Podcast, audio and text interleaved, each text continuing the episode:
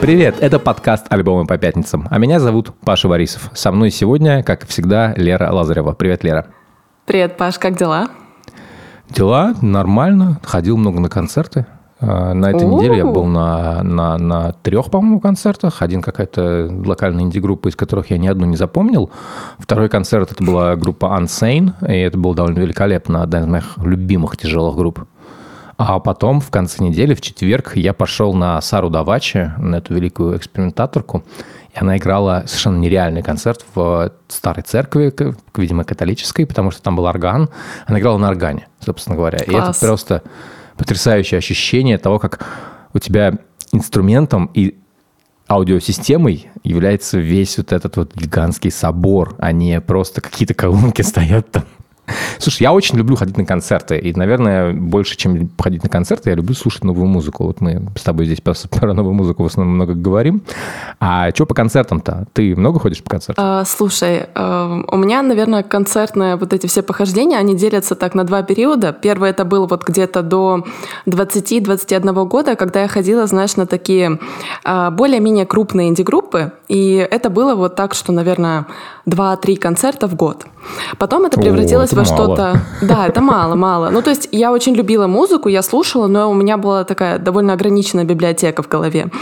А, потом вот последние, наверное, лет 8 может быть, чуть больше, я стала ходить больше, и э, в какой-то момент для меня концерты, они стали просто, знаешь, таким хорошим способом времяпровождения. То есть вот я просто начала относиться к ним немного по-другому, когда ты просто вечером хочешь пойти, послушать, может быть, какую-то неизвестную группу или вообще новую для себя группу, просто что-то открыть, просто хорошо провести время. Конечно, мне гораздо интереснее, когда я это знаю, да, когда я знаю коллектив, на который я иду, но в целом вот этот подход у меня немного изменился, потому что хочется все-таки и локально локальные какие-то группы поддерживать и как-то узнавать вообще, чем живет вот эта маленькая, знаешь, андеграундная сцена. Э, но хотя по-прежнему, знаешь, я хожу все-таки на большие концерты и на фестивали. Сейчас, правда, вот из-за ковида было очень сложно, потому что было все закрыто, все концерты отменялись. Э, последние полгода в целом не очень хотелось, бывало, на мероприятия ходить просто. Не понимаю, что-то случилось? Да не знаю, что-то как-то ну, просто не хотелось, знаешь. Да, настроения вот. было, э, понимаю. В общем, вот так вот. Ну, а у тебя как? Слушай, я э, когда-то, для меня, когда, я не знаю, когда я рос в Москве, это было очень важной частью вообще моей жизни, потому что, конечно, я помню свои первые концерты, это были вне в порядке очередности, а просто такие по важности. Да? Мне было 13-14, где-то вот такой возраст, когда я самостоятельно стал ходить на концерты. А, это был наив в клубе «Эстакада». Это было потрясающе, когда ты выходишь из клуба, а в тебя летят бутылки потому что ну, как бы боны накрывали себе. концерты. Это, это было понятно. Тебе 13, ты как-то, не знаю, там, в школе еще, не знаю, какой-то, ну, еще, не, еще класс восьмой, не знаю, там, типа того. Такой шкет. Да. Вот. И так, ты выходишь из зала, и с тебя летят бутылки. Это было не прикольно. Но это мне не мешало ходить на концерты, в том числе на группу типа Наива. А потом я помню, очень хорошо помню концерт Guano Apes. Олды тут, да? Вообще, что с группой происходит, интересно? Жива. Живы. Жива или нет, не знаю. Вот был концерт Guano Apes э, на, на Тушино, там был на огромном поле. Это было довольно впечатляюще, потому что перед Guano Apes играли Ленинград и Линда. И, честно говоря, что? даже, даже, даже тогда а, мне кажется, и Ленинград, и Линда были популярнее в России, чем Guano Apes. Угар. А сейчас в Лондоне, наверное, как-то вообще по-другому, да, стало ходиться на концерты? Ну, естественно, это у меня произошло не в Лондоне, уже в Риге, когда я начал жить, и даже не в Риге, еще раньше, когда я стал сам, сам играть концерты, я понимал, как это а, прикольно, как это важно для музыкантов. А, и, ну, собственно говоря, мне, мне просто по кайфу смотреть на людей, которые получают большое удовольствие от того, что они сами выступают. Вот как я сам выступаю, мне очень хорошо. Я больше всего Ты люблю сцену. Разделяешь да. их эмоции, да, я думаю? Да, да, да, момент. я разделяю их эмоции. Я знаю, как они себя чувствуют. Мне дико это нравится. Я очень много хожу на инди-группы, которых я вообще не знаю. А, я живу, я специ... чуть ли не специально мы с женой переехали в район поближе к клубам, поэтому мне почти до всех мест, куда я хожу, кроме Брикстона. Вот, в Камден я вообще перестал ходить, там ну, просто мероприятия пропали из Камдена. А, а так вот все, что происходит, это Хакнибвик, Шордич, Далстон и Брикстон. Еще, еще, а, и юг Лондона. Ты знаешь, я вот за собой заметила просто, что в какой-то момент э, я поняла, что получаю одинаковую порцию удовольствия и от больших каких-то групп, которые я знаю, и, в принципе, от каких-то маленьких инди-артистов. То есть они для меня не играют такого, знаешь, значения. То есть я... Помнишь, мы в прошлом выпуске говорили про Arctic Monkeys, да, если mm-hmm. бы сейчас можно было за них заплатить какую-то круглую сумму, да, и э, пойти. Ну, то есть я думаю о том, что вот я собираюсь э, в начале ноября пойти на группу, э, она называется Дехт. Ну, такая, в общем, такой слейкер рок. Раз, такой, раз слышу. Очень, очень здоровская группа, очень такая Я ленивый. уверен, что они наверняка с туром заедут и к нам, надо посмотреть. Сто процентов. Ну, в общем, э, они стоят что-то около, может быть, 12 евро, знаешь, и я уверена, что я получу от них такое же удовольствие, как вот если э, я пойду на Metronomy, например, на какой-то большой концерт, знаешь, или, не знаю, там, Squid или black midi. То есть даже вне зависимости от жанра, от величины, это все равно вот просто такой очень хороший experience. Согласен, у меня есть отсечка такая. Я не, я не хожу на группы, которые стоят 40 фунтов. Ага, это то есть твой потолок, да? Да. Вот потому что это сразу определенная категория групп и определенный подход к выступлениям. Вот, к примеру, наверное, Queens of the Stone Age сейчас будут стоить ну, больше 40, думаю, 50. Я помню, я помню хороший момент, когда я не пошел на них в относительно небольшой зал, на, там, на 2 или 3 тысячи человек, потому что я такой, типа, блин, они уже это слишком большая группа для того, чтобы мне было интересно. И я такой, не Понимаю. хочу. И вот с ракет, это как ты знаешь, это сразу дает мне ощущение, я понимаю, сколько людей там работает на этом шоу, да, что это шоу, что это как бы классно. У людей, скорее всего, будет все а, хорошо очень отрепетировано, синхронизированные там движения, всякое такое. Если это Сент-Винсент, которая делает театральное шоу абсолютно, меня это не смущает. Ну, как бы, окей, я получаю ровно то, что я хочу получить, и, и цена устраивает, и все такое. А если это рок-группа, от которой мне больше всего хочется получить вот это вот ощущение близости. Для меня, конечно, концерт Cloud Nothings за 15 фунтов мне важнее, чем концерт э, Queens of the Stone Age за, за, за 40 или любой другой, честно говоря, группы, вообще любой группы за 40 фунтов. Окей, самый безумный концерт в твоей жизни какой? Недавно был. Это была группа бруклинская. Э, это не то, что даже безумный концерт. Э, группа Бадега. Значит, ну, они играют постпанк такой классический. Концерт шел один час где-то 40 минут – что, в принципе, может быть, не так уж и много, да, но в целом как бы многовато. Довольно много. Там... Почти да. все группы, на которые я хожу, играют час. У нас такая прям Во-во-во. И этот концерт, это был концерт, после которого я реально потеряла слух ненадолго. У меня это было первый раз. Это они Шесть. играли. Ну, я думаю, что это, конечно, был косяк звукача, а, но в целом а, у меня такого никогда не было. То есть я реально подглохла. Я вышла, я понимаю, что у меня звенит, я плохо слышу машины, которые рядом на трассе. Это был Ого. вообще жесткий experience такой. А какой из самых диких концертов? Много-много дичи было, конечно, и которые я сам играл, и мне очень нравились там концерты, когда мы играли back-to-back шоу в каком-то подмосковном городе, потом в Москве. И, честно говоря, коньяка на этом концертах было больше, чем музыки в принципе. И это был такой маленький клуб Blow Up в, на месте Аванта, на месте бумажной фабрики. Вот если кто сейчас в Москве живет, там бумажная фабрика. Вот, он был совсем маленьким, а, звук строил нам а, барабанщик группы Fujitsu, и это был один из самых веселых концертов, потому что было дико громко, никто ничего не слышал, все просто херачило, грохотало, зал был полный, там зал очень маленький, там, 35-40 человек максимум, и поэтому было ощущение, что это просто вот все потные, все как бы просто что-то происходит. У меня, у меня есть фотографии с этого концерта, они абсолютно показывают, знаешь, там типа, не знаю, CBGB эра какая-то, или там Сапоп эра, вот это вот. Видно, Класс. что там была офигенная энергия. Я не помню ни секунды этого концерта, но было очень круто. Потому что мы играли с друзьями, мы, в общем, довольно сильно напились все. Вот. А самый безумный концерт, который я, на котором я не играл, а который просто был, много было хорошего всего. Мне очень понравился один из ранних концертов Ice Age, на котором я был, и на котором вокалист просто за... во время концерта в зале вырубил спидов. Вот. А еще был хороший концерт группы Jars, э, на котором на бас-гитаре играли хуем, и это был хуй не басиста. Окей. Okay. А человека из зала. Хорошо. Ну, я представила примерно. Ну, наверное, это так и выглядело. Есть а, видеозапись, да? Хорошо, все, жду ссылку. Это был один из лучших концертов в моей жизни, потому что он ну, начался на типа 5 часов позже, чем он должен был начаться. Все О. к этому моменту, понятно было, в какой кондиции, и группы, да. и публика. А публика хотела послушать. А я тогда как раз, это был 13-й, по-моему, год, и я что-то приехал в Москву или... Ну, я, уже, я уже не жил в Москве, поэтому для меня каждый концерт был важным. Я такой, типа, надо сходить. Вот, вот, вот такое. Короче, понятно, маленькие концерты круче, чем большие. Топ. Топ. А, инди-группы круче, чем мейджоры. Стадионы в жопу. А разогрев иногда бывает интереснее основного акта. Вот такие Факт. мы, Факт. такие мы странные.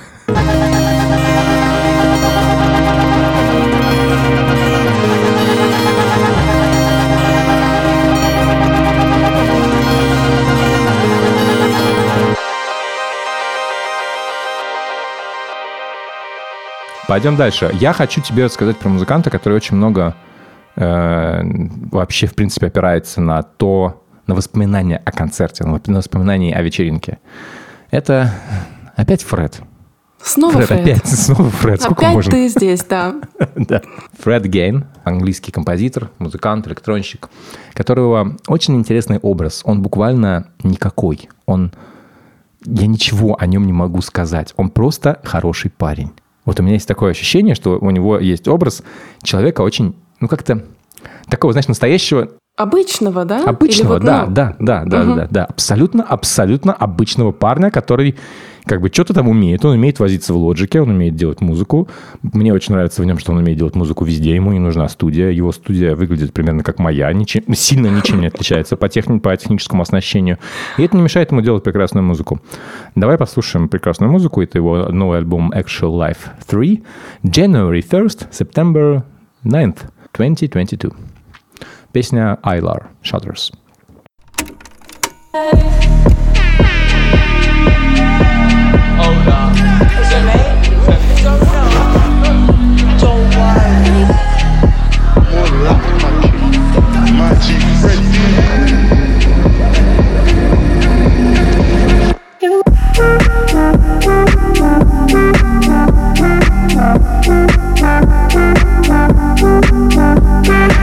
Окей, что у нас здесь? Хаус, техно, что-то, как мы, опять же, в одном каком-то выпуске выяснили, вся электроника – это техно или транс. Транс мы не слушаем, поэтому вся электроника – это техно. э, Есть голос на фоне, да, какой-то подпевающий, такой легкий. Ну, это вокальные, А. вокальные штуки. Ты слышал альбом? Как тебе? Ну, в общем, музыка друг на друга похожа, конечно, очень сильно, поэтому все эти песни, они, да, точнее, не песни, все эти треки, они выстроены так по одной какой-то структуре, да, там есть какое-то вступление, там есть какой-то голос сверху наложенный, там есть вот эти сэмплы, очень важные, да, с которыми Фред везде вот работает на протяжении вот этих трех альбомов Actual Life.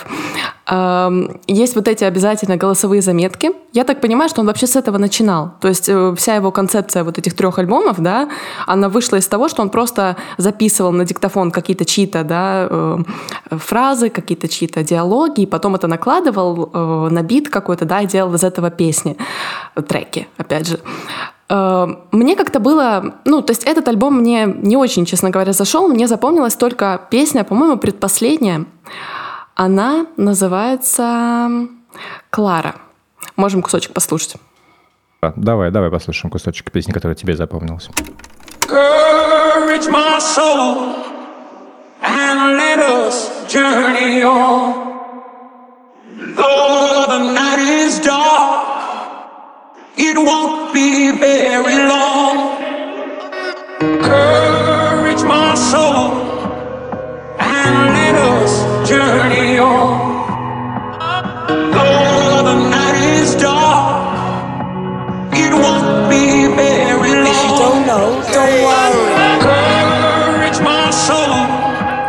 Знаешь, на я знаю, я знаю, я это знаю, можно я скажу? Это Моби. Это один в один Я, Моби. я вот просто слушала весь альбом, он прошел как-то немного фоном, но когда начался здесь вот этот вокал, я такая, блин, ну это ж прям вообще прям Абсолютно. четко. Ну, прикольно на самом деле. Вот мне вот такого у него немножко не хватает.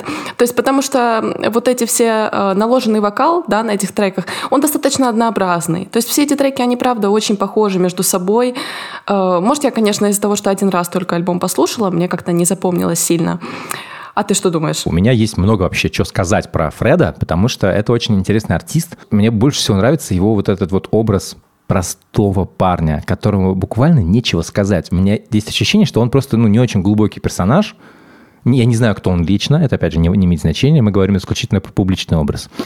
Он не очень глубокий персонаж, и он просто такой рассказывает, вот смотрите, у меня есть обычная достаточно жизнь. Ну, просто мои друзья, они, наверное, не очень обычные, потому что куча его друзей, с которыми... Стормзи, Эд Ширен, Джейми XX, Ай, да? Ну, такие. Ну да, есть, есть такие как бы немножечко не совсем обычные друзья, да. Это такой немножко celebrity circle jerk. А, Но, тем не менее, не, не- не- не профессиональные какие-то вокальные вот эти вот сэмплы, которые он потом использует. У него буквально в каких-то песнях его знакомые, там, не знаю, в том числе начинающие музыканты, певцы, вокалисты, которые просто куда менее популярны, чем он сам, просто пришли к нему в студию, что-то там записали, он что-то как-то там свел, и это вот от этого есть ощущение, особенно вот эта песня там в Айлар, да, в которой мы начинали, тоже ощущение есть такое, что это все как-то, что это не, не, не идеальный сэмпл, который он где-то нашел, да, это просто вот ему важно показать, что это вот моя знакомая, которая вот так поет, э, я кладу ее сюда, и очень важно, что они друг с другом знакомы, очень важно, как она пришла к нему в сту- в студию, и там, что типа, что их что-то связывает. При этом сам Фред никаких историй толком не рассказывает. У меня есть ощущение от его музыки, что это вот, знаешь, когда ты в Инстаграм э, дамп скидываешь за месяц, да, вот сейчас как бы одна из популярных трендов в Инстаграме, ты типа херачишь дамп фотографий, и какие-то мои знакомые, особенно вот из э, лондонской скейт-тусовки, есть такой э, Nine, по-моему, коллектив, где Лава Лару, э, еще несколько там хороших музыкантов и скейтеров. Вот я буквально с ними просто в одном скейт-парке катаюсь со всеми, подписан на их инстаграм, и вот у них типа нормальная тема, выложить какой-то дамп, они микроселебрити, да. Там всегда все пересвечено, значит, какие-то непонятные кто, что, какие-то руки-ноги, кто-то сидит там где-то. Ты понимаешь, за каждой фотографией есть история, историю ты не знаешь, никогда не узнаешь, можешь только догадаться. Это, естественно, очень строго отобранные Конечно. фотографии. Человек много л- времени потратил на то, чтобы выбрать именно эту, при этом они подчеркнуто не художественные. До той стадии, что они уже становятся художественными. И вот музыка Фреда Агейн, она ровно такая же. Он тебе показывает некий снипет своей жизни, очень-очень строго курированный, из которого ты ничего на самом деле не узнаешь конкретного, потому что это очень простые, очень общие песни, в основном о любви, в основном э, о том, как бы... И там очень, очень общие фразы в, в- во всех этих песнях. В них нет ничего, никакой серьезной глубины. А, но мне это нравится именно потому, что вот на третьем его альбоме, мне кажется, на Actual Life 3, он э, довел вот этот вот какой-то свой, свой метод до абсолюта, потому что здесь уже есть какие-то более известные там гости. У меня есть ощущение, что он пытается захватить дух вот этой вот вечеринки, на которой люди слушают музыку, но не только слушают музыку. Вот он диджей, рядом с ним кто-то разговаривает, кто-то подпевает в этот момент, скорее всего, к нему рядом забегает за стойку. Вот это домашняя вечеринка, ощущение хорошей домашней вечеринки.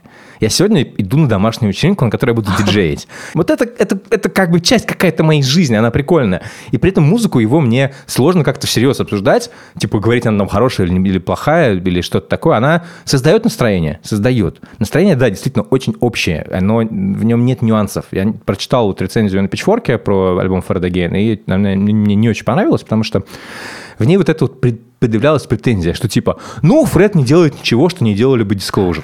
Я тоже вспоминала Disclosure, но а что, а что такого? Типа в целом, даже если так, даже если так, типа в этом, где здесь минус? Ну то есть типа Да, во- во-первых, я, во-первых, я не согласен делает. первое. Потому что у Disclosure... Да, во-первых, да, во-первых, пошел в жопу э, автор э, рецензии на Pitchfork, потому что делает, конечно, все-таки группа Disclosure себе аудиодневники ну, не записывала. А здесь вот эта концепция аудиодневников, она добавляет интимности этой музыки, да, и если, если Disclosure пишет бенгеры для аудитории на 40 тысяч человек, да, вот на стадионную. При этом э, Фред как бы делает, ну, тоже может выступать на 40 тысяч, но это будет казаться так, как будто это вечеринка у тебя, ну, в квартире какая-то, да, вот такая. Messy, a little bit, кто-то там, знаешь, кто-то напился, кто-то явно блюет в ванной, и звук этого должен тоже попадать обязательно. Ты знаешь, А ты как будто ходишь на- по этой вечеринке, и, возможно, даже тебе некуда приткнуться. Ты просто такой наблюдатель. Ты такой, типа, о, тут что-то кто-то говорит. А, ты, ты- самое главное, это вечеринка, на которой ты толком никого не знаешь. Вот знаешь, мне больше всего нравится в музыке Фред Гейн то, что вот этот даже образ простого парня, это опять же все очень сложно создать. То есть это сложно нужно сделать так, чтобы ты до сих пор, вот сейчас, зная, с кем он работал, да, э, какой у него бэкграунд в плане там создания музыки, что он остался вот этим простым парнем. Он умеет поддерживать вот этот образ э, обычного человека, который просто любит музыку, да. И э, я там читаю какие-то отрывки из его биографии, например, то, что где-то в 2014 году он работал с Брайаном Ина, и Брайан Ина очень восхитился тем, как э, Фред Агейн умеет работать в Logic, да, в программе, и он его позвал с собой делать там трилогию альбомов. Позже они там вместе с парнем Карл Хайт, это группа Underworld, э, в общем, с ним он работал как-то. И знаешь, все-таки, когда у тебя за спиной появляется вот такой бэкграунд из очень больших каких-то музыкальных имен, это может э, немножко поддать тебе такой какой-то претенциозности, знаешь, что вот, ну, я все-таки, да, большой, крупный. Он остается обычным. М-м. Я знаю, почему так происходит. Точнее, у меня есть догадка, естественно, не могу ничего знать. Одним из его друзей и ценителей как бы того, что он делает, это Кирен Хэбден, Ага. это Фортет. А более скромного и приземленного человека, чем Фортет, найти вообще невозможно, потому что это буквально чувак, с которым ты можешь, не знаю, я с ним пиво пил, потому что он стоял в, в баре, где он играл концерт когда-то давно, пил пивко, я такой, типа, подошел, типа, он на меня посмотрел, такой, хай, я такой, хай. Ну, я такой, типа, он такой, I'm playing here. Я такой, Я знаю. Да, они очень простые. Да, эти музыканты, вот они этим тоже привлекают. Знаешь, у них нет каких-то... Ну, то есть они не делают шоу, да, из своих концертов. Ну, то есть из своих выступлений. Они делают шоу Делают шоу, но концертов. они при этом не, делает, да. они не тамада, знаешь, в плане, они просто что-то играют, и этой музыки достаточно, чтобы создать атмосферу и представление. То есть они сами не, они Да, не клоуны в цирке, понимаешь, они абсолютно Они не простые. клоуны, вот. да, да, да. Они не Да, перформеры, да, да, они, не- да. они сами не перформеры. Вот да. это самое, наверное, главное, то, что отличает эту музыку от даже рок-звезд, которые там должны постоянно быть экспрессивными такими, да, очень чем-то выделяться, какие-то костюмы, как-то мимикой своей показывать. Ведь они же вообще, по сути, как они взаимодействуют с публикой? Они просто играют, э, делают какой-то, не знаю, скрип, сдвиг, э, какой-то ритм, да, что-то, какую-то деталь добавляет. Слушай, это вечный вопрос, что делают эти сраные электронщики. Когда они У стоят меня там. есть проблема с тем, что я буквально не знаю, как мне выступать, какие-то, ну, какие-то вещи играть живьем, потому что они все заключаются в том, чтобы нажать пробел. Dead Mouse в своем мастер-классе э, довольно интересно. Можно не любить Dead Mouse, но он э, талантливый пользователь Эблтона, талантливый саунд-дизайнер и как бы довольно интересный чувак сам по себе. Он рассказывал, что да, действительно, он на сцене только нажимает пробел. Как бы смиритесь с этим. Еще он там делает кучу всего, у него пульт, он делает микс в живом как бы эфире на, на- на пульте. Но в плане музыки, она вся столь записана давно, он просто нажимает пробел и следит за тем, чтобы все было синхронизировано, чтобы свет правильно включался, чтобы, значит, все звучало нормально, вот, все. Но... Ты знаешь, меня в свое время очень удивило, когда один мой друг, ну, он так начинающий диджей, скажем так, я вообще ничего про это не знала. Он говорит, все думают, что, наверное, когда диджей стоит в наушниках, он там что-то занимается, да, там что-то как-то сводит, что-то делает. А на самом деле ты стоишь и слушаешь, как, э, как свести следующий трек, да, с предыдущим. То есть ты в этот момент ждешь, когда закончится трек и как его вывести на новую дорожку. Да, как это все сделать плавно, красиво, правильно или нет? Да, да, да, ну, примерно, да, ты в наушниках слушаешь... э, Я этого не знала. Это круто. Ну, в плане, знаешь, типа, об этом не задумывается никто. То есть, знаешь, для тебя это просто чел, который стоит в больших наушниках, иногда так снимает его на одно ухо, с одного уха, да, оставляет. А потом, да, дальше продолжает играть, и ты думаешь, ну, наверное, он прямо сейчас что-то делает с этим треком. Нет, он, он думает уже наперед. Вот это очень забавно. Я вообще ни капли вообще про этого не знала. Это очень прикольно. Если мне нужна будет какая-то легкая электроника на фон, но при этом не совсем скучная, да, чтобы это не было... Ну, то есть не хочу говорить, что Даф не был скучный, но это все равно музыка под определенный момент. Фред Again можно поставить, в принципе, вечером, когда вы с друзьями общаетесь, вы уже в такой кондиции, да, что хочется немного подвигаться. Вот я ставлю Фред Again. О, да. О, да. А есть, кстати, на этой же неделе тоже вышел не менее интересный электронный альбом, который, честно говоря, даже мне больше понравился, но это у меня с ним просто есть личная связь. Это канадский электронщик No Such Thing. Видела, не слушала Я его еще. очень, очень, я его очень люблю, и это чувак, которого я один раз увидел случайно в Берлине году в 14 довольно рандомный концерт был, просто потому что я туда поехал на Депешмот по работе. Концерт Депешмот мне понравился. А э, зато на следующий день после Депешмот был No Such Thing в каком-то подвальном баре, не очень большом, и это было прям впечатляюще. Это было такое, знаешь, вот ощущение полноценного андеграунда. Он с тех пор поселился у меня в би- би- в библиотеке, я стал его очень любить, очень много о нем думать. Это электронщик, который, мне кажется, берет вот типа идеи Бёриала, но не пытается их не только Бёрила, много кого, но не пытается из них ничего как бы сложного сделать, и такой типа, ну вот бит хороший, да, вот давайте оставим этот бит. И получается очень круто. Но самое крутое в нем то, что No Such Thing и на новом альбоме, и до этого очень много работает с вокалисткой группы Blonde Redhead, Казу, и это прям, а для меня это всегда просто какой-то бальзам на, на душу. Вот его трек, который мне дико нравился раньше.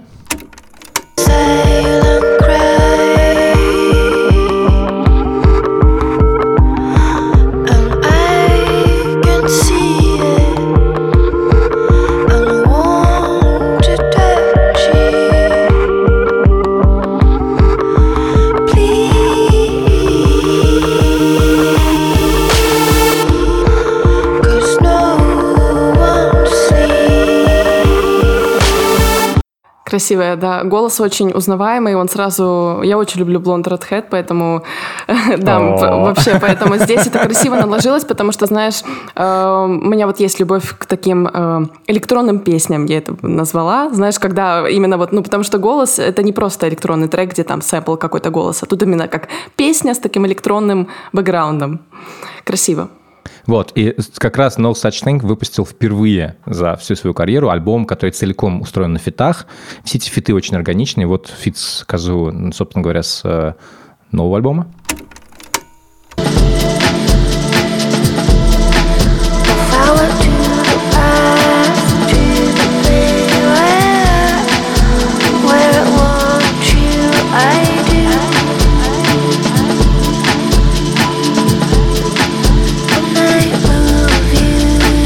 Короче, если Фред вам слишком простой и слишком похож на Моби, врубаем No Such Thing и радуемся электронике более Ну все, прогрессивной. теперь точно послушаю.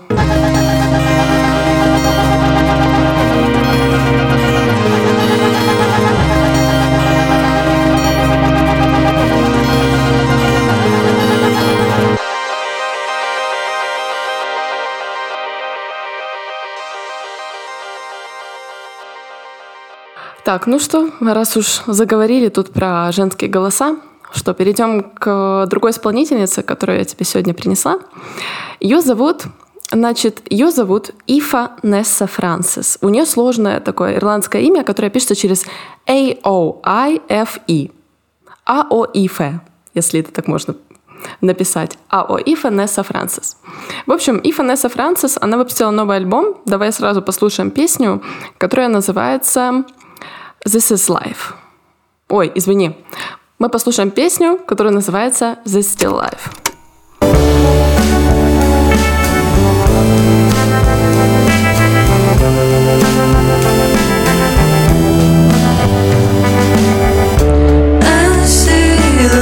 Vastness of my birth reflecting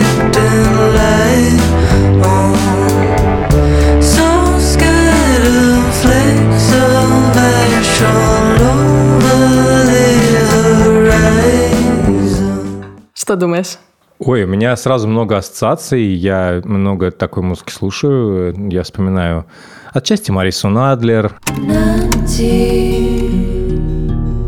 Twenty-three. отчасти Маргарет Гласбер, как у нее была хорошая песня Emotions and Math. of Oh, it's a shame and Отчасти Орлу Гартланд, мою любимую, очень, и очень недооцененную певицу.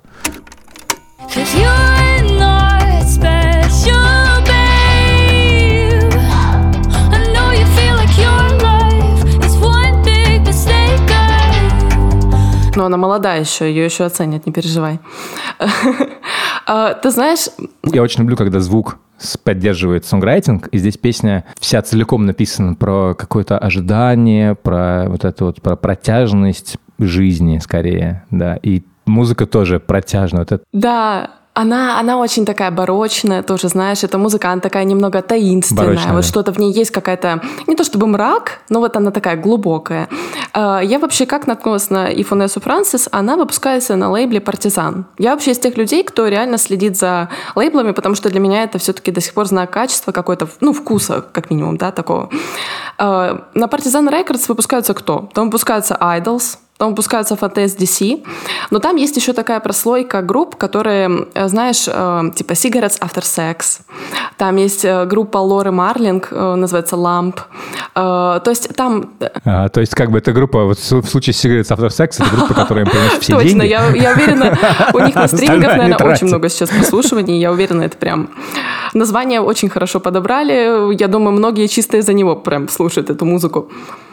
Я когда наткнулась на Ифонесу Франсис. э, Я слушала ее первый альбом, это ее второй альбом, он называется «Протектор», он вышел вот в эту пятницу, 28 октября. Э, Я ничего не ждала, просто мне понравилось, что лейбл за нее взялся. Я включила, и поначалу у меня было ощущение такое, что эта музыка мне очень напомнила, может быть, ты знаешь исполнительницу Melodies Echo Chamber. Да, конечно, да. Э, Она француженка, да, она в свое время прославилась тем, что она встречалась с Кевином Паркером, который Тайм Импала. Он ей там помог, спродюсировал ее, по-моему, не помню, первый альбом. Очень такой психоделичный он был. Он очень был такой вот прям музыка 60-х, знаешь, там такая шарманка чуть-чуть, какой-то прям протяжной такой женский голос очень высокий. Я сначала подумала, что Ифа вот очень похожа на вот эту музыку. А потом я включила песню, точнее, у меня на очереди была песня, которая называется «Черриот». Можем кусочек послушать.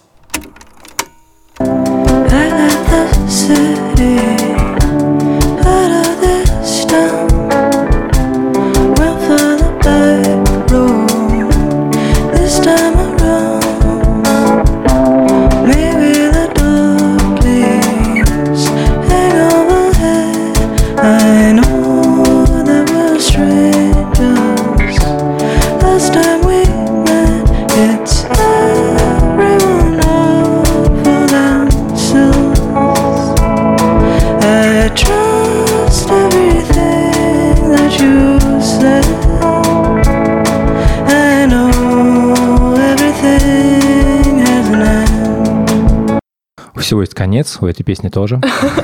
Э, Знаешь что, здесь на самом деле самое важное это вот первые секунд 20, потому что знаешь, что мне это очень сильно напомнило? И ты знаешь, наверное, ты сейчас просто, может быть, не вспомнил. Помнишь такая исполнительница, которую зовут Олдос Хардинг? Да, конечно, да. Это одна из вот, А вот- это то- тоже, тоже из той же, из той же Вот. когорты вот этих вот всех, всех, кого я назвал, Во-во-во-во-во. да. Э, Олдос Хардинг, у нее есть главный хит, который называется «The Barrel», и он звучит абсолютно так же, как эта песня. У них начало абсолютно идентичное. I feel time is up. When I was a child, I never knew. У нее очень прекрасное произношение. Очень красивая. Знаешь, ну вот музыка, она действительно очень похожа. Э, Это вот такой, знаешь, голос женский, очень красивый, очень такой, не знаю, высокий, да, который вот именно... С он шероховатостями, с шероховатый, особенностями, да. так скажем. Он стоит над вот этой музыкой. Э, В этой песне мы послушали только начало, да, в Черриот. Э, На самом деле она там развивается, она идет, да, пять с лишним минут. И вот поначалу кажется, что это такая будет, ну, просто фолк, да, может быть, женский немного, но в этом альбоме, на этом протекторе, на втором альбоме, она очень сильно занялась аранжировками, потому что этот альбом был записан где-то там на западном побережье Ирландии, где-то в каком-то маленьком графстве. И я специально загуглила город, в котором это было записано. В общем, э, если смотреть по картинкам, это город, который, вот знаешь, э, как будто бы ты стоишь в бассейне, и вокруг тебя стены. То есть вот с одной стороны горы, с другой стороны горы, и ты как будто в О. таком ущелье, знаешь, и там в ущелье, там есть какое-то озеро или что-то такое. И у них, э, у группы, ну, то есть Ифа записывала это с группой, у них был такой, такой ритуал, они каждый день перед записью ходили купаться. Просто чтобы, знаешь, вот это была э, главный смысл э, испытать вот эту детскую радость. Просто от того, что ты пошел, провел хорошо время в такой, да, красивой атмосфере, красивой природе, и потом они записывали эту музыку. И я слышу вот эту вот атмосферу, когда я включаю другой трек, он называется Only Child, где-то в середине, с четвертой минуты, там начинается очень красивый оркестр прям.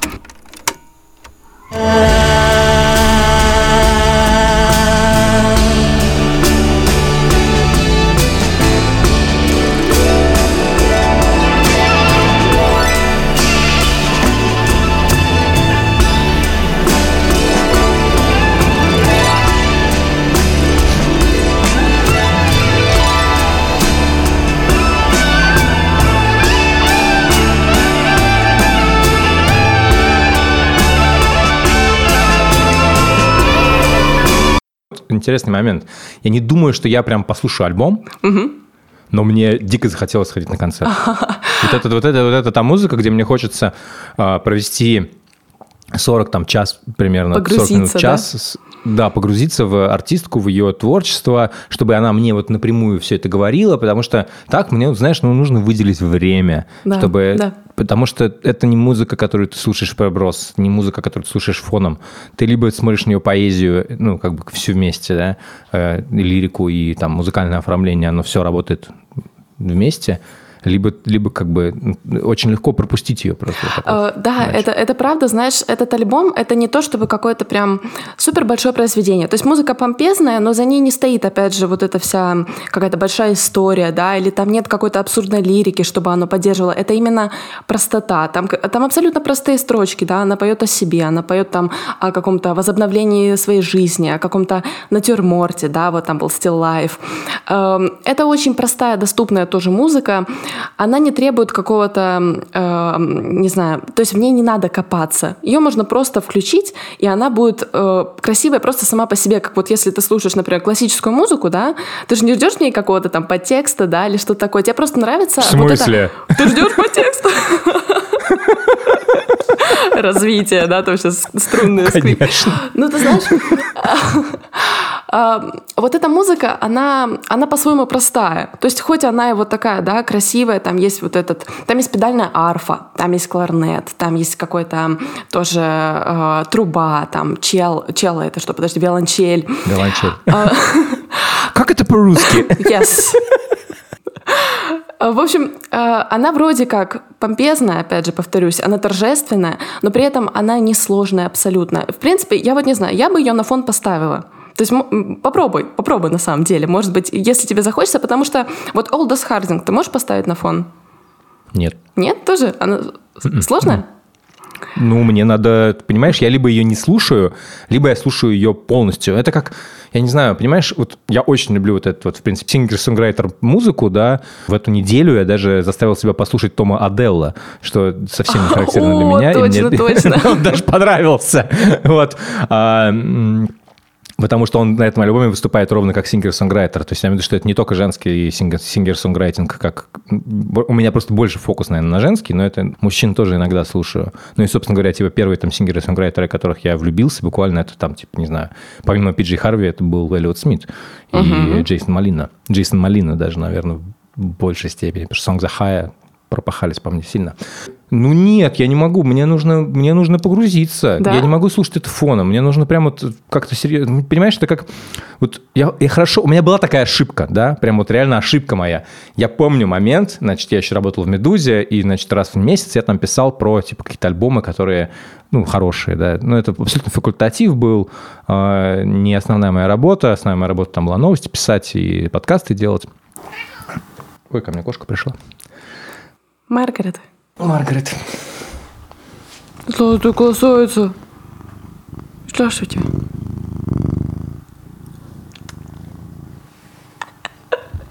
Урчит. Классно.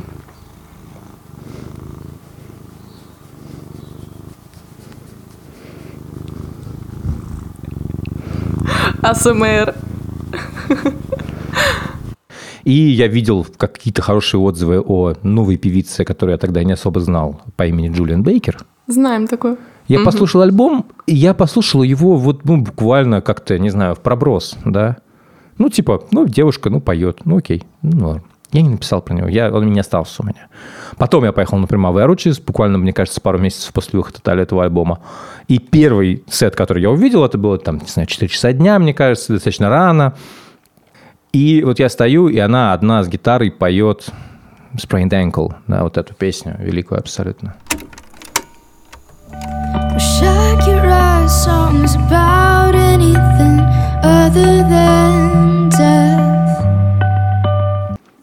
И это длинная поэзия, если ее вот как бы послушать, как, не знаю, фоном, ну, что ты услышишь? Ну, красиво поет, ну, нормально. Ты не поймешь ее заворот этого текста, да, в котором она говорит, начинает с того, что она сравнивает себя с сбитым летчиком. Это вся песня про то, как э, ты марафонец, но у тебя подвернута лодыжка, и ты не можешь, типа, ты простынул ногу, и ты не можешь ничего делать, да.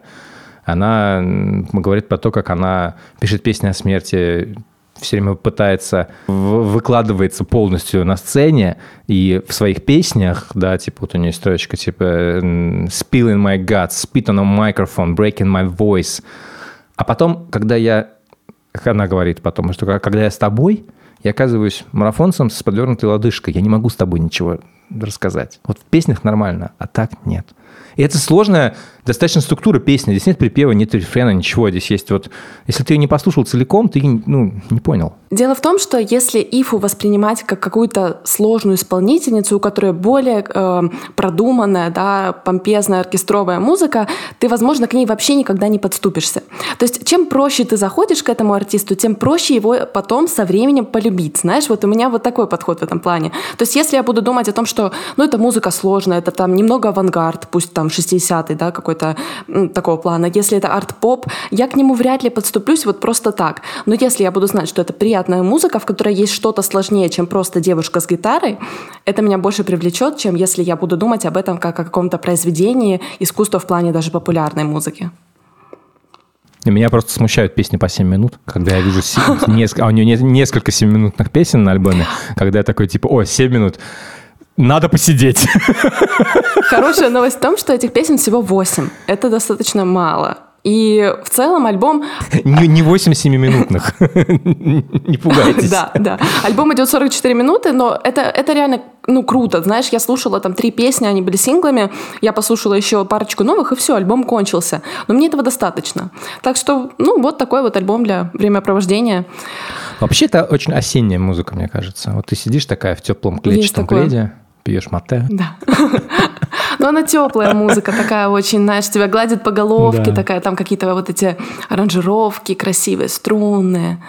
Аранжировки Да, очень красивые, вот очень. Мне, мне как раз мне музыка-то понравилась, мне вот хочется типа понять такое, окей, а что мне нужно там поискать, нужно ли что-то. Ты говоришь, что вообще не нужно ничего искать.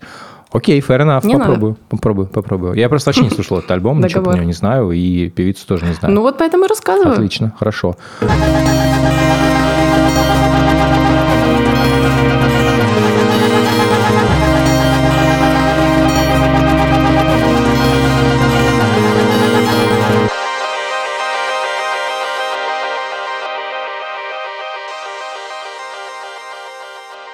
Я тебе тоже хочу рассказать про не очень известную группу, к сожалению. Это группа Неоновый Групп. И песня «Футболка Darkthrone». Ты больше не носишь Футболку, что я подарил С логотипом Darktron На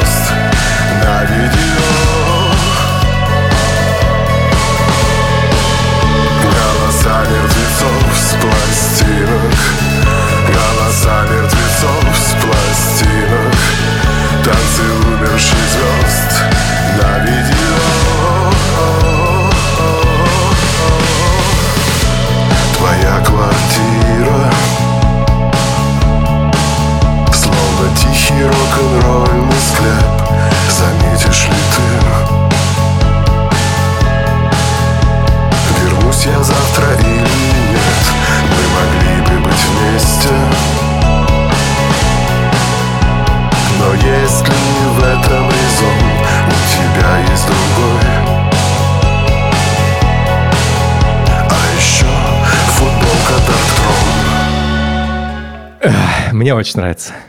Я сейчас объясню, почему. Прикольная Я музыка. сейчас объясню, почему. Давай.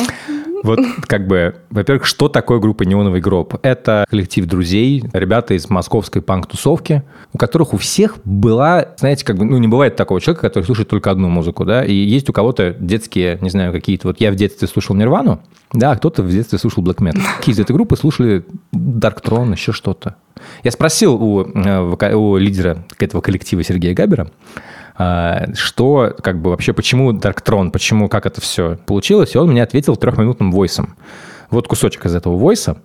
А, что, ну, во-первых, штука в том, что у группы Dark Throne э, самый лучший и самый великий логотип э, из э, все- всех Black Metal групп. Вот. Во-вторых, а группа, кажется, группа Dark Throne одна из немногих Black Metal групп, которые, ну, вот из ранних, как бы, да, как бы из раннего Black Metal, как бы из отцов Black Metal, которые не зашкварились ни в какой, как бы, э, нации хуйне, как бы ни в какой правой хуйне и так далее. В отличие от э, того же Варга э, и от э, там его друзей там из Импер, короче, там, и, ну и так далее, и так далее. А если ты панк, если ты э, против э, всей хуйни, как бы, то иронично носить э, футболку Бурзум – это странно. Э, Black Metal, в принципе, для меня как бы это такая музыка детства, и, ну, не только для меня. вот. Это музыка детства, это то, что мы слушали в э, 18 лет, там, в 19 лет и так далее. Я чуть младше, чем Варк, э, и убийство, как бы вот эта вот история с Евронимусом э, произошла буквально на моих глазах. Я обо всем этом прочитал в журнале Rock City. Конечно же, был вариант э, вместо Dark Throne э, говорить о группе Горгород, вот, где, э, ну, как, ну, как ты, я думаю, знаешь, э, и- играет чувак там Гал, э, открытый гей. Честно говоря, я выбрал Dark Throne, опять же, по- просто потому, что у них прекрасный логотип. Что у нас здесь? У нас есть синтепоп, да, по сути, дарквейв синтепоп, такой вот Ну да, в сторону дарквейва больше. Дарквейвчик. который, а, в котором весь, вся история любви да, человека к лирической героине, любви незавершенной, вот у него, вот он, он, он- она, она рассказана через футболку Dark Throne, через очень дорогую для этого музыканта, для этого автора песни вещь, потому что, ну, это как ты знаешь, это как часть, как, как часть себя подарить человеку, ты даришь ему футболку Dark Throne. И вот, а теперь у нее есть другой, и футболка Dark Throne, которую она не носит, понимаешь? Я тоже заметила эту строчку, знаешь, это так грустно. Вроде, ну, то есть, э, как бы, да, какой хороший момент, как бы эта футболка не выкинута, да, она все равно при ней. То Это есть, вот важный момент, это очень важный момент, том- да. То есть э, он с грустью вспоминает, что вроде как у нее уже есть другой, но эта футболка осталась. Это же тоже, ну знаешь, это же тоже есть в этом что-то, такая эмоция, вот когда ты чувствуешь, что это было, и ты хочешь это с собой оставить, и она хочет это тоже с собой оставить. Вот Но уже не важно. использовать, но как в шкафу, да, но как бы мы же Ну мы да. никуда не можем деться от своих скелетов. Да, Даже да, с ними да, да. жить. Это хорошая, это хорошая тема. У тебя нет ли ощущения, что это как бы какая-то шутка? Не, я чувствую, не, я чувствую, что это более, ну, это искренне, это просто такое, ну да, да, это искренне. Потому что, конечно, когда я вижу группу с названием «Неоновый гроб», и песню под названием «Футболка Throne», мне это воспринимается как, знаешь, вот была такая группа э, журналисты из Фурфура, да, которая... Это шутка для своих. Вот у меня есть Да. такое чувство, знаешь, какое-то, что типа, блядь, какой Фурфур? Кто помнит вообще, что такое Фурфур? Local вот joke. это был... Да, local joke, абсолютно, да. И здесь тоже local, local joke какой-то. А, Вот что говорит Сергей на этот счет. Конечно, безусловно, это всерьез. Это все абсолютно всерьез. Мы, блядь, ебучие вампиры. Это абсолютно всерьез. Ну, я не понимаю, что за вопрос, как бы, то есть, э, и- и очень, конечно, интересно, Питер Стилу, когда ему задавали вопрос, как бы, вот вы поете My Girlfriend's Girlfriend или там а, Christian Woman, это Степ или всерьез? Конечно, бы он ответил, блядь, это всерьез. И за ним отвечаем мы. Да, конечно, это абсолютно всерьез, братан. Это я просто, чтобы если вы думали, что здесь что-то несерьезное, нет, здесь все серьезно. Ну, ты знаешь, а, а что, у вампиров не может быть отношений, да? Или что, у них не может, Может, быть? вот Может. Вот, ровно, пожалуйста. ровно про это, ровно про Да. это. Есть совершенно великий фильм а, Lords of Mayhem про, про black metal сцену Норвегии, и вообще, в принципе, про, ну, про Бурзум, про, про, про Mayhem, собственно говоря, про, вот, про всю эту историю, про то, как они церкви сжигали, про убийство, вот это все Трэш. безумие абсолютно. И самое крутое, что этот фильм снял Йонас Сакерланд. Он, помимо того, что он известный клипмейкер и режиссер, он барабанщик группы Бейтери, одной из первых black metal групп тоже. Нормально. Это чувак, который рассказывает про своих друзей буквально. Вот фильм, да? И эти друзья показаны в этом фильме как полные абсосы. Они просто лохи, которые... Это ложки, которым по 17 лет, и которые в этом всем сжигании церквей как-то, ну, просто компенсируют свою, не знаю, неприкаянность. Они ничем не отличаются, особенно от, не знаю, от панков из Нью-Йорка, которые клей нюхали, да, ну, другой просто, другая тема.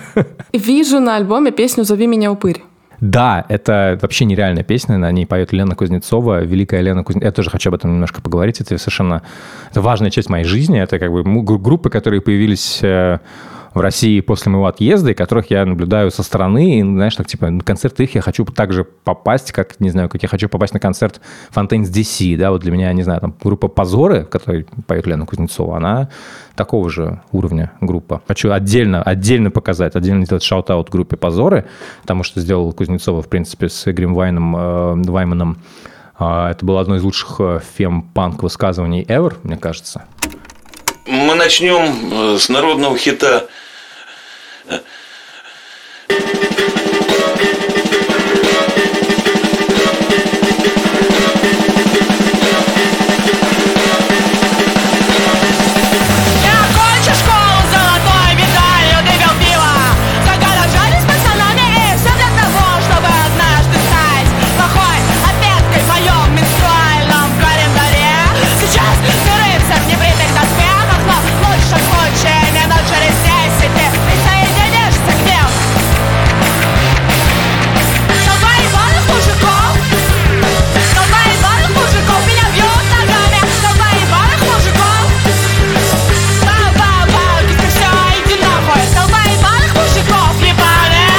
Обожаю. Ну, на самом деле, она спела очень жизненную вещь. Ты просто, как, как, какой бы ты ни был хорошей девочкой, как бы ты ни старался, все равно найдется какой-то придурок, который по-любому скажет, что ты просто говно, потому что ты девушка. Если честно, я вчера с этим встретилась, и я в очередной раз подумала, «Э, блин, почему я здесь до сих пор, и эти люди до сих пор встречаются в моем пузыре? Это было очень странно. Расскажи, что, что, что это было? Просто один знакомый, я говорила ему о том, что там готовила текст про Arctic Monkeys, о том, что я слушала альбом, что мне понравилось, я читала бэкграунд, что я там пишу, ну, то есть это знакомый знакомых. И, э, значит, он как-то так, э, пока меня не было, кто-то сказал, что да, Лера слушает много музыки, а он говорит, да, наш баба, что она там слушает? Ты же знаешь, как бабы слушают. Блять. Это было так странно, потому что я уже давно ничего такого не слушала, и тут вдруг я снова натыкаюсь на это. В общем, это было очень Толпа неприятно. ебаных Это то- мужиков тебя бьет ногами. Толпа да. ебаных мужиков просто, блин, да. Что это вообще? Какого фига? Я не знаю, да. Я просто наушники надеваю и сижу в них. Я музыку не включаю, кстати. Там тиш... Лена, спасибо, что ты проговариваешь эти проблемы. Это Да. еще есть до сих А, пор. Лена поет, собственно говоря, здесь, и Лена поет здесь по понятным причинам, она как бы, это, это одна тусовка. Слушая группу «Неоновый гроб», ты чувствуешь, что ты слушаешь какую-то тусовку, люди, вот у них есть свои собственные шутки. Шутка про футбол Квадротрон, шутка про что-то еще, про вампиров, про что-то еще. Не шутка, все серьезно. Конечно, безусловно, это всерьез. Ты понимаешь, что есть какая-то мифология, чуваки ее придумали, и ты в нее можешь чуть-чуть прикоснуться, и мифология довольно хорошо ну, сделана, все, все круто. Вот. И из этой мифологии породила эти шутки, не знаю, разговоры на кухнях про там black metal, про что-то еще, породили, собственно говоря, вот э, песню «Футболка Dark Throne» или песню «Зови меня упырь» с Леной Кузнецовой. Послушаем ее. Ты забираешь все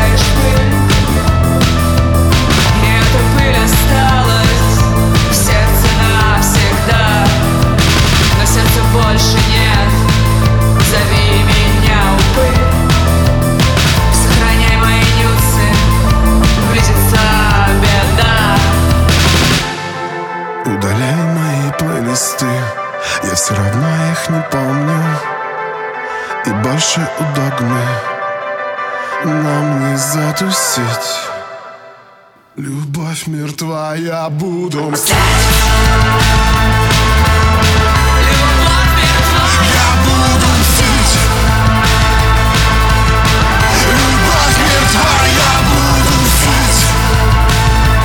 Охуенная песня, очень крутая.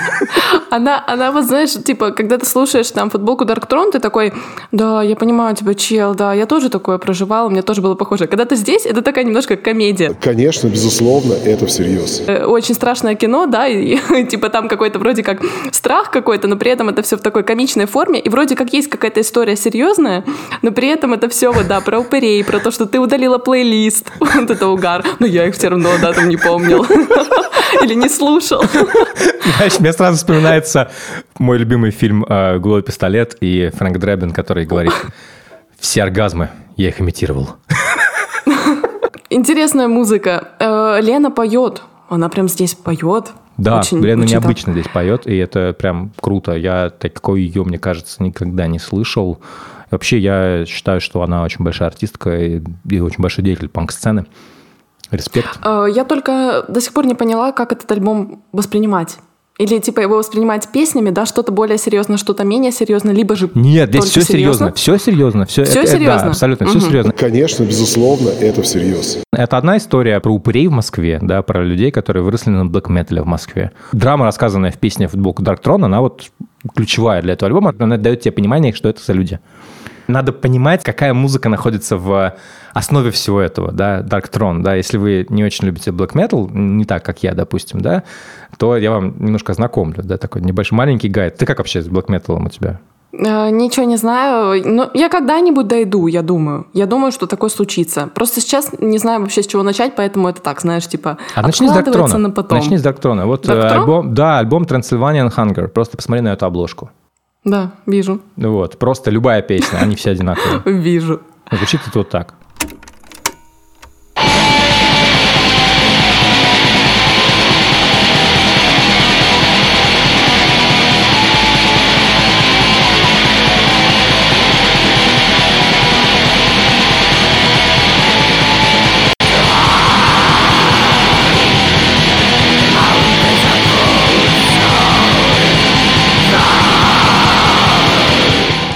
Это звучит ровно так, как я себе представляю, как звучит black metal. Вот честно. Вот, вот, вот это то, с чего все это начиналось. Соответственно, песни э, группы «Неоновый гроб» — это песни людей, которые выросли на такой музыке. Это очень важно понимать. И из этого все как бы все выстраивается. Это крутой проект, и я желаю группе большое будущее. Ждем новых треков. Ждем новых треков.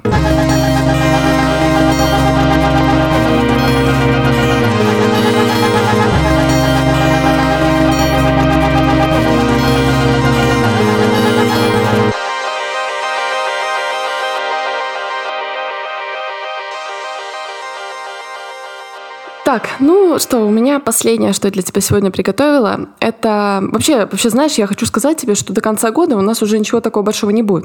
Я, между прочим, заглядывала в список релизов и посмотрела. а, я просто никогда ну, не смотрю. Вот, вот, поэтому я тебе рассказываю. И, ну, я так, знаешь, еще предупреждаю наших слушателей, чтобы, если что, они чуть-чуть занизили вот эти, знаешь, ожидания по поводу того, что будут еще какие-то супер большие Ой, релизы, не- потому не, что... не занижайте ожидания, мы найдем способ влюбиться в э, самый никому неизвестный релиз, который мы просто будем говорить, что это лучшая музыка на свете, а ее Офигенная, пять коллег. Вот, а потом, э, потом, слушай, мы всегда можем поговорить о Рианне. О, кстати, новый трек там был, слушал. Нет, кстати.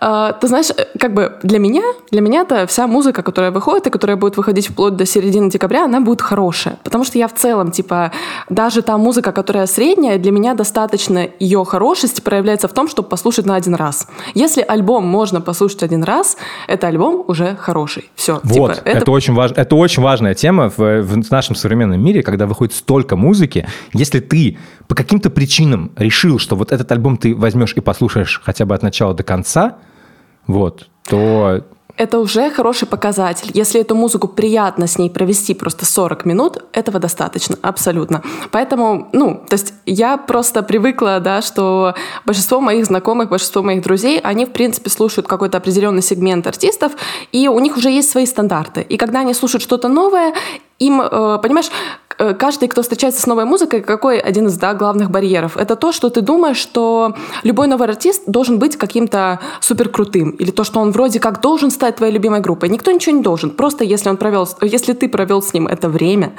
оно было хорошее, все, этого достаточно. Не надо, знаешь, там создавать мнение об артисте и прочее. Ну, мы это создаем. Мы это создаем, да, но Это хобби. улавливаешь мысль. Хобби. Да, да, да, да, да. Не-не-не, конечно. Сама ценность того, что ты чего-то не выключил и послушал до конца, ой, она, она большая. Да, все верно. Тот артист, которого я тебе сегодня хочу показать, его зовут Драг Дилер. Подожди, стоп, стоп, стоп, стоп, стоп, стоп, стоп, стоп, стоп. Открывай, давай, открывай. Что там, Тор сначала? И Секундочку, секундочку, секундочку. Я тот, кому ты заходишь часто Я тот, чей телефон ты знаешь Я тот, кто не ждет напрасно Если ты вдруг опоздаешь Ты от меня зависишь полностью У меня есть то, что тебе надо И ты мне деньги отдашь с готовностью И будешь смотреть на меня, как на гада Окей. Драг Дилер. Да, вот, вот так мы начали. Это была песня «Дилер». А Теперь будет сегодня, группа «Драг Дилер». да, сегодня мы будем слушать драг дилера. Предисловие, э, дисклеймер. Э, Это та прослойка групп, э, куда входит э, драг дилер. Это та музыка, к которой надо относиться очень просто. И это не надо создавать из этого какую-то свою любимую группу. То есть, знаешь, если я думаю про Fontaine's DC, я думаю, что это может быть чьей-то и моей, да, там, одной из самых Моей любимых групп. Драгдилер вряд ли будет моей, моим любимым артистом, да, но он может записать хорошую музыку, с которой я проведу несколько дней, часов, минут своей жизни. Все, этого достаточно, и это классно. Драгдилер выпустил альбом, и давай послушаем песню, которая называется «Pictures of You». Now I get to on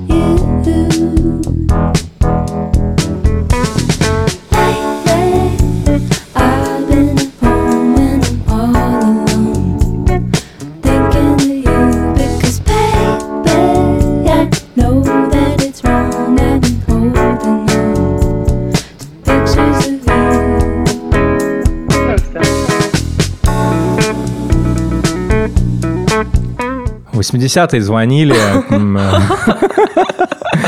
Знаешь, э, я вот под эту музыку, я еду на каком-то там э, дороге, да, на трассе по шоссе, такой палец солнце, я еду в какой-то старой такой тачке цвета Camel, да, я за рулем, рядом кто-то из друзей, кто-то вот так вот кладет руку на соседнее сиденье, знаешь, вот так вот облокотился, ветерок дует, э, ты в каких-то солнечных очках, в общем, это такая тоже музыка атмосферы.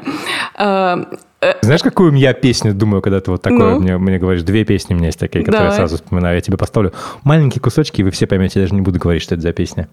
А, Песня раз.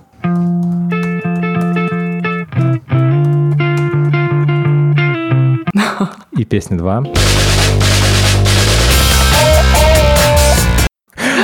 Сразу же, да, все, Да, все да, клипы да. нарисовались в голове. Да, да, да, да, да. Поехали. Драгдилер, он, знаешь, вот эм, я узнала о таком понятии, называется дериватная музыка. Дериват это что? Это производная, да? Э, вот драгдилер это дериватная музыка. Ну, в хорошем смысле, то есть это не Производная от какой-то плохой. от Эрика Клэптона? Она производная от Эрика Клэптона, производная от э, Вана Моррисона, знаешь, вот, то есть это, это прям софт-рок э, 70-х, я бы сказала, наверное, больше. Мне это еще навевает ассоциацию с группой Fleetwood Mac, потому что Драгдилер — это вообще парень. Просто в этой песне, которую мы поставили, там у него приглашенная артистка, ее зовут Кейт Боллинджер. Вот, у нее, кстати, была эпишка, тоже молодая, очень талантливая, скоро будет, наверное, альбом, тоже послушаем. В общем, Э, Это вот такая музыка, которая очень мягкая. Она именно про атмосферу. Там нет каких-то строчек. Я, я просмотрела тексты, но я ничего там не уловила, знаешь, такого серьезного, к чему бы там можно было подступиться. Это музыка, с которой классно провести время, с которой классно создать какое-то настроение, когда ты там в субботу или воскресенье вечер, о, воскресенье утром просыпаешься, да, и ты такой расслабленный. Тебе вот хочется что-то такое легкое поставить, да, может быть, э, приготовить завтрак там немножко пританцовывая, да, но при этом абсолютно чил вот такой вот, знаешь. Вот это музыка драгдилер. Вот она вот такая. А почему он так называется? Я не знаю, я тоже искала какую-то зацепку. Это вообще исполнитель, эм, это Лос-Анджелес, это вот лос-анджелесская понятно. сцена, он там появился, может быть... Make sense. Сразу, сразу же становится все да. понятно. Все понятно. Это просто исполнитель, который э, в свое время, м, он как-то вышел из тени Ариэля Пинка. Ага. Вот у Драгдилера на новом альбоме фиты с э, тоже хорошими артистами, инди, чисто инди-артистами. Он в свое время сотрудничал еще с э, Vice Blood, у него был трек совместный. На новом альбоме у него трек с Тимом Пресли. Тим Пресли — это, может быть, ты знаешь группу White Да, Fans? конечно. В общем, это такой гараж-рок, да, я не знаю, может быть, не совсем гараж. Тим Пресли — это партнер Кейт Либон. Это все одна тусовка, это все вот Лос-Анджелес. Э, Тим Пресли, кстати, играл в группе The Fall, еще с покойным Марком Смитом. Драгдилер — это вот музыка про дружбу, про фиты. Я захожу в Инстаграм и смотрю, там, знаешь, высвечиваются самые популярные комментарии первые, там постоянно какие-то там, то Вайс Блад реально, то там вот Ариэль Пинк, еще вот старые какие-то комментарии. А, сейчас Ариэль Пинк я особо вижу вот эту пишет, я тусовку. думаю, да? О, ну да, сейчас Да, он, прикрытый. Он сошел с ума. Как, так же, как это, Сошел там уровень сошествия с ума, я не знаю, по шкале в э, Канье, ты сколько оценишь? Это, это сколько Канье?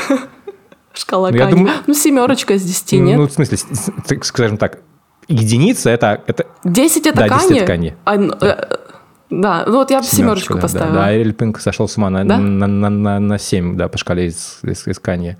Канье это сейчас просто сошел с ума на 12. Как минимум. Ну да, согласна, согласна.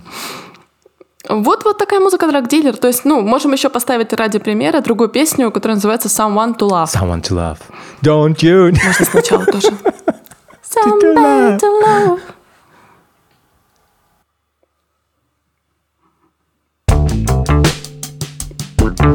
When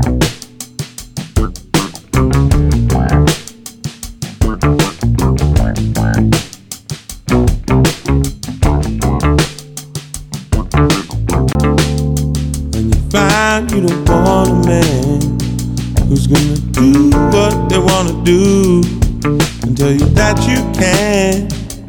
And you know that you can never be lonely or you can feel what you're gonna feel.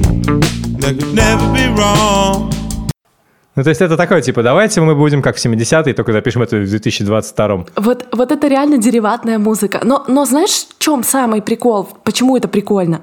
В том, что я бы вряд ли вот так осознанно поставила там, ну, что-то вот из этой музыки из 70-х, просто вот так послушать. Я включаю современную музыку современного артиста, я включаю фиты, я знаю, с кем он поет, да, я знаю эту тусу.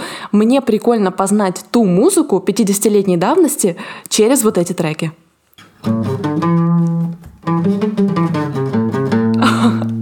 Похоже, да? Похоже, похоже. Ну, ты уже выбирай себе псевдоним. Сможешь начать тоже карьеру производной Тут просто музыки. дело в том, что то, как он играет на гитаре, ну, это буквально вот ты идешь в какой-нибудь музыкальный колледж, типа Беркли, или ну, я учился в колледже БИМ, а, и там тебя вот учат такому стилизации вот этой вот, вот типа да, производной какой-то. Я прям просто, я могу такую, такую музыку играть просто типа часами, не задумываясь. Знаешь почему? Он нигде не учился музыке. Он самоучка. Он три года учился сам на гитаре, поэтому вот эта музыка простая Ну, это не такая. сложно, да, там, типа, чувак дальше пентатоники. Ну, есть, в- есть, такое, есть такая шутка, что, а, значит, ты, ты идешь в музыкальный колледж, тебя учат все эти 12 ладов, там вот эта вся херня, музыкальная теория, все ради того, чтобы ты 99% своего времени играл в минорной пентатонике. И делал просто такие блюзо, около блюзовые солячки в духе Эрика Клэптона, да, только все медленно, чтобы без этого, без, без э, какого-то там супер заморочек. Прикольно, слушай, ну мне интересно, у меня есть вот самый главный вопрос, который у меня к тебе есть. А, почему ты не послушаешь Флитвуд Мак? Почему ты не послушаешь Клэптона в этот момент? Я бы не сказала, что у меня какая-то супер музыкальная семья. У меня не было там, знаешь, такого, что отец мне ставит какую-то музыку, да, и мы сидим, он говорит, Лер, смотри, вот это вот это реальная музыка, да? У меня не было такого. У меня не было условий, которые бы меня вырастили в каких-то вкусовых предпочтениях к музыке, да, 60-х, 70-х, 80-х. Это все то, что я сама нарыла, по сути, или то, что мне кто-то показал. Поэтому, может быть, из-за того, что у меня не было вот такого, да, наставника в виде даже там банально родителя, которые бы мне сказали, Лер, послушай вот азы вот этой музыки, да, вот этого софт-рока, который появился вот именно тогда, в 70-х, да, вот с этого все начиналось. То есть, ну, это вот э, ради примера, как если ты начнешь слушать постпанк, да, э, там, начнешь слушать, не знаю, какой-нибудь, э, те же FTSDC, и потом там откроешь для себя Joy Division, да. Если кто-то сказал мне сначала послушать Joy Division, я бы поняла, откуда ноги растут. Но это как будто бы обратная цепочка. Ты как будто сначала слушаешь современное, а потом из этого приходишь к старому. Это просто подходит, наверное, тем, у кого не было вот такого наставничества в плане вкусовой, да, а, да, музыки, да, это вот что-то такой проводник. подобного Ну, потому плана. что у меня так было. У меня, у меня точно такая же история. У меня нет нет абсолютно, у меня не музыкальная семья, мои родители не слушали никакой особой музыки, у меня был старший брат, который тоже как-то, который скорее гнобил мои вкусы, а не помогал мне что-то искать, и для меня это был повод отстоять свою собственную самостоятельность, об этом много говорил с психотерапевтом. Вот, и это было прям, это действительно такой важный, важный момент, и для меня, для меня такой было, вот, к примеру, не знаю, ну, я слушал Нирвану, да, я потом открыл, купил себе дневники Курта Кобейна и вижу группы, которые ему нравились. Я буквально по списку шел. Вот прям типа Pixies, надо Pixies послушать. Butthole Surfers, надо Butthole. Surfers послушать. Husker Du, надо Husker Du послушать. И потом многие эти группы стали для тех людей, которые жили, вот, не знаю, в, для тех, кому в 94-м было там, не знаю, 18-20, да, для них эти группы во многом, если они слушали Нирвану, могли бы уже быть в поле зрения. Они знали Sonic Youth, скорее всего, по дебюту на Геффине до Нирваны. Вот. Я это узнал, естественно, сильно после. Вот, это интересный момент. Да, наверное, так, да. Это просто другой способ поиска старой музыки. Просто ты через новое возвращаешься к корням, а не идешь от корней, да, и что-то тебе там нравится. Плюс все-таки, ну, я реально сторонник того, что современная музыка, в ней есть вот эти... Она более замастеренная, да, она хорошо продюсирована, мне ее приятно слушать, потому что она хорошо сделана, она выверенная вот в плане, знаешь, там, тишины, динамики, структуры, всяких деталек. А вот это я мне не нравится. как-то спокойно слушаю старые записи. Я как раз... Я... Не, нет, ты знаешь, это... Да? Ну, мы как-то, по-моему, об этом говорили. Я из тех, кто Битлз в слушает. Ну, то есть мне это нормально. Меня это устраивает. Меня, меня, мне это не надо. Я, потому что это, типа, это же тоже артефакт какой-то времени.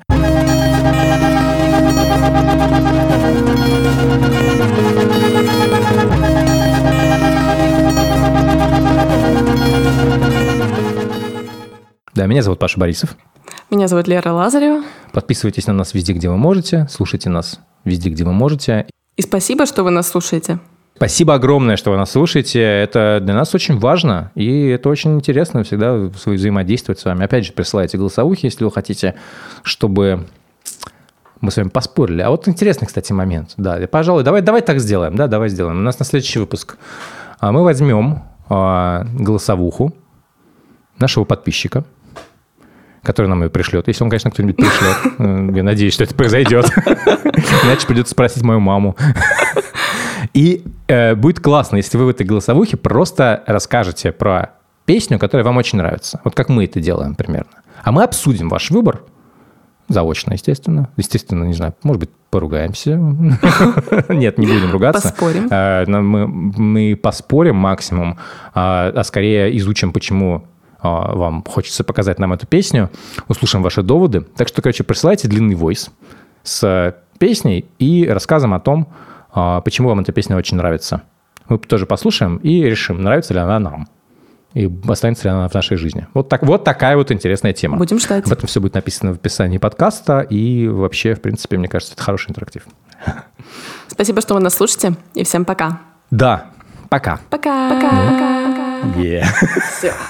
Конечно, безусловно, это всерьез.